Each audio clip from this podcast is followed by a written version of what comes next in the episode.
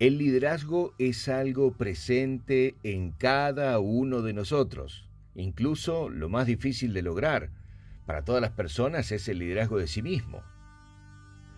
Luego, el liderazgo se ejerce en la familia, como padres o hermanos mayores, en la empresa para aquellos que actúan en diferentes secciones, áreas o direcciones, y destacamos también, entre otros, el liderazgo gubernamental, aquel que debe pensar en todos los ciudadanos como parte de la familia, promoviendo unión y esperanza.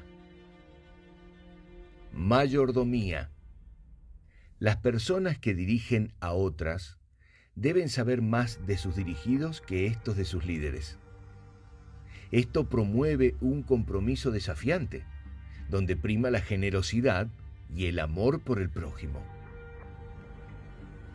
Buscar el brillo. Todas aquellas personas que tienen responsabilidades de dirección deben hacer extensiva esa obligación a la búsqueda permanente de virtudes en sus dirigidos. Una vez descubierta y comprobadas las virtudes individuales, con cuidado, continuidad y buenos propósitos, se deben compartir con los beneficiados y construir sanas relaciones desde allí. Bienestar. Todos los equipos de personas pueden tener que afrontar desafíos extremos, momentos de dudas, angustias y éxitos embriagadores o logros exultantes. En cualquier caso, los buenos líderes funcionan moderando los extremos y promoviendo el bienestar de las personas en cualquier contexto desaparecer.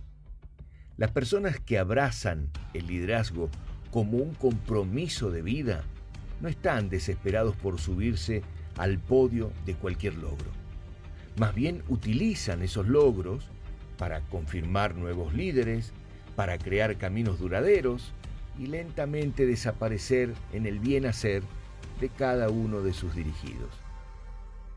De esta manera, los buenos líderes son eternos, ya que seguirán apareciendo en las mejores decisiones de aquellos que brevaron de su inicial impulso.